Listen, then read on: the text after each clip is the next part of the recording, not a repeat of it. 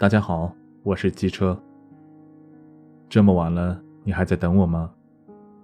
从今天起，希望我的声音能够陪你温存，伴你入睡。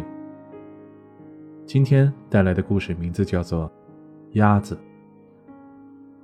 三个女人死后进了天堂，天使对他们说道：“你们到了天堂后，不能踩到鸭子，否则就会受到严厉的惩罚。”他们三个到了天堂之后，突然发现满地都是鸭子，根本没有立足之地。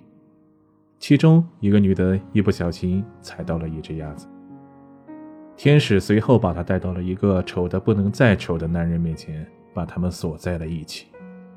又过了两天，另一个女的也不小心踩到了一只，天使随后同样把她带到了一个又老又丑的男人面前。把他们也锁在了一起。于是第三个女人非常的小心，过了两个月也没踩到鸭子。这天，天使带了一个非常英俊的男人到他面前，把他们锁在了一起。那个女人莫名其妙，问那个男人怎么回事。